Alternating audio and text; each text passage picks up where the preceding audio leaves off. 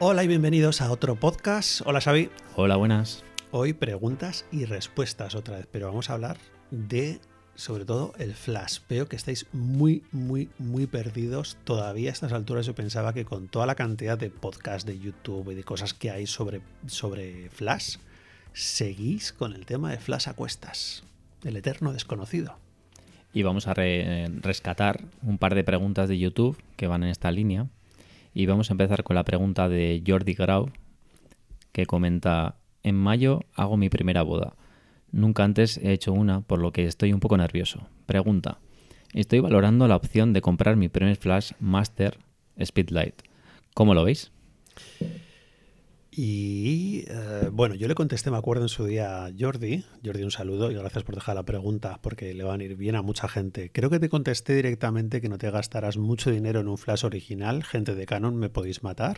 Ahora vais, os vais a dar cuenta que no nos patrocinan. Porque voy a acabar recomendando casi un Godos, un John Nuo.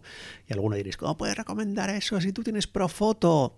Y digo, muy sencillo, porque nosotros empezamos, yo empecé con los flashes de Canon. No, perdona, yo hace muchos años, que soy viejuno ya, empecé con un flash MET. Los alemanes, que esos... ¿Te acuerdas? Que aguantó muchísimo. No, no, el que tiraste tú 20 metros. Sí, sí, recuerdo en la boda en San Sebastián que había la típica escalinata como muy palaciega y se nos metió en la cabeza que queríamos sacar una y la foto desde abajo de la escalinata y, y yo con el flash desde arriba y teníamos una pértiga. Y claro, Se partió, no se sé partió la- el enganche de la pértiga y se cayó el flash, pero vamos, eh, de 10 metros y menos mal que no se cayó encima de alguien. Y, Menos y- y mal. lo recogimos en no sé cuántos trozos. Sí, lo montamos. Lo montamos y Sí, seguía funcionando el Sí, sí. cabrón alemán este. Madre mía, eso era un flash y lo demás son chorradas. ¿eh? El otro día se me cayó un flash Profoto, un B10, a un metro y ya tuvimos que llevar a, a que lo que lo arreglaran. Se había desmontado por todos lados. Dije, madre mía, esto no se hace como se hacía antes. A ver, que me pierdo. Eh, vale, mi primera recomendación para alguien que va a hacer una boda, primero, si vas a hacer tu primera boda, evita a toda costa tirar con flash. Esa va a ser mi primera y más importante recomendación. Tira con flash las fotos que sean imprescindibles tirar con flash porque no tienes luz, que serán el baile. Ahí, ahí, para empezar, vamos bien. El resto de la boda procura no tirar prácticamente nada con flash porque te vas a volver loco. En este mismo comentario, Jordi, me acuerdo que decías que te tranquilizaba ese flash porque habías visto que tenía zoom y entonces que automáticamente, si con un objetivo, por ejemplo, con un 24-70, y estaba en 24, pues lo detectaba el flash, se ponía en 24, si ponías en tele, se ponía en tele. Es lo de menos al final. Nosotros cuando vamos a una boda eh, no cambiamos jamás el zoom, nunca. Lo más importante que tiene un flash es saber qué intención tienes tú de sacar en esa foto. Eh, lo más importante va a ser la potencia, controlarla de forma que se asemeje a la luz ambiental que hay, si quieres que no se note demasiado el flash o que rellene huecos de sombras feas, es eh, la potencia y la dirección. ¿Qué ocurre cuando estáis empezando en una boda que nos ha pasado a todos y a mí durante muchos años? Que el flash lo pones en la zapata. Y al ponerlo en la zapata es mucho más difícil de controlar que cuando lo sacas. O sea, realmente los fotógrafos profesionales solemos sacar el flash encima de la cámara, encima de la zapata, y lo pasamos a que lo lleve un ayudante, no solamente porque moldee mejor la luz, porque controles tú la luz, es que es mucho más fácil. Es que es más fácil que ponerlo en la zapata y ponerte a tirar fotos.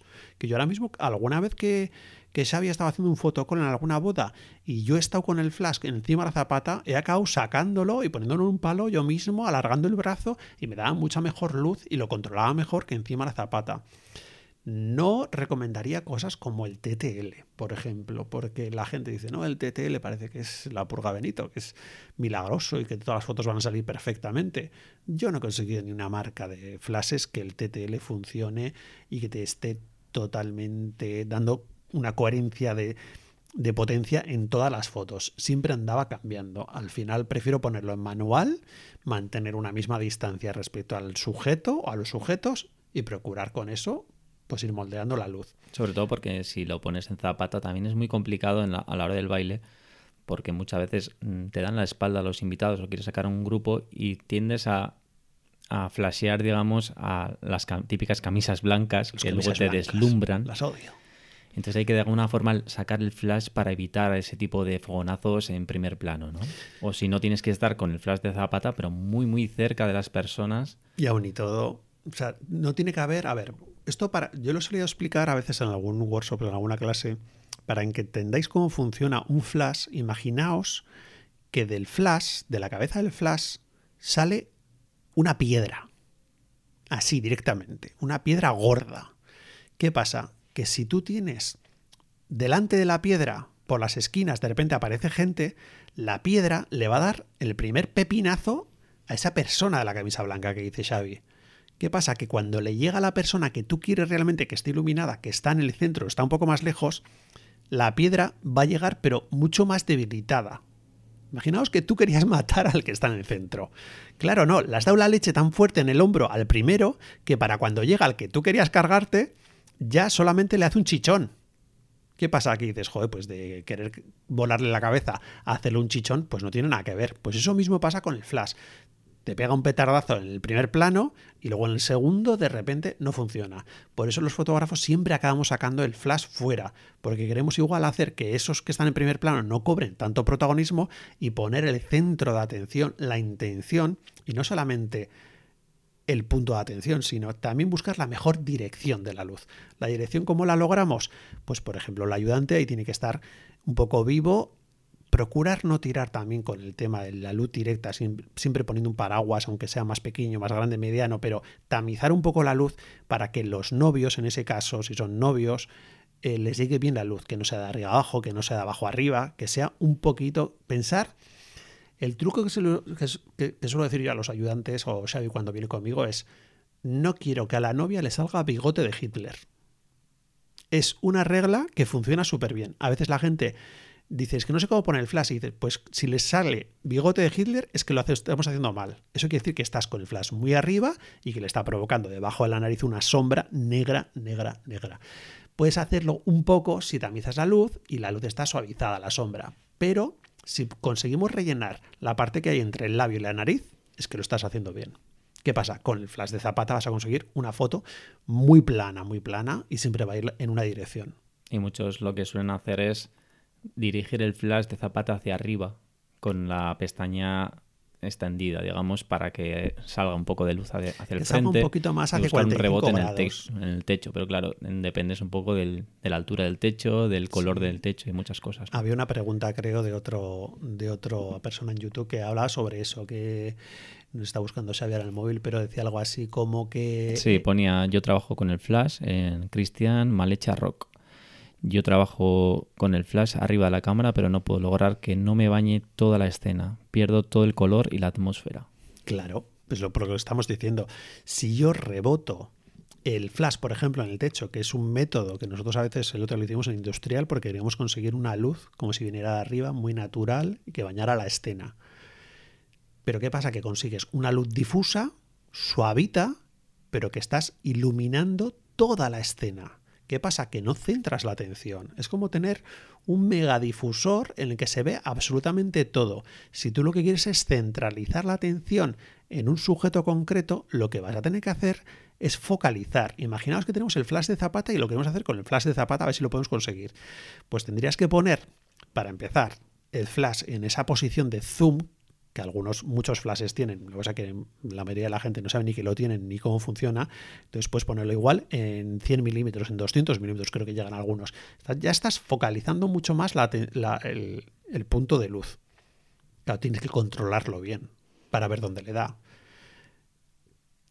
Si vas a tirar directo, le va a dar directamente a la cara. En cuanto pongas difusores delante, ya va a ampliar el haz de luz. No vas a centralizar tanto.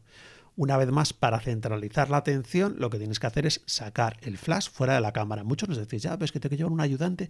Digo, ya, pero es que si quieres conseguir ciertas cosas, hay que hacerlas así. Y luego, aunque tenga un coste ese ayudante, es que es súper rentable porque el número de fotos que descartamos en caso de que pongamos en el flash en, en, la cámara, en la zapata, o sea, es mucho mayor. Te vas a tirar más tiempo seleccionando, vas a conseguir menos fotos y vas a estar más tiempo retocando y al final si valoras todo ese tiempo es mucho más rentable llevar un, asistente y pagarle lo que, lo que sea, ¿no? Esas son cosas que nosotros nos hemos dado cuenta con los años que parecen tonterías, pero es que no es así. Al final te frustras porque no consigues el, el resultado. Luego te tiras horas y horas de edición, horas de selección de fotos que dices, esta no la quiero, esta no la quiero, esta no la quiero.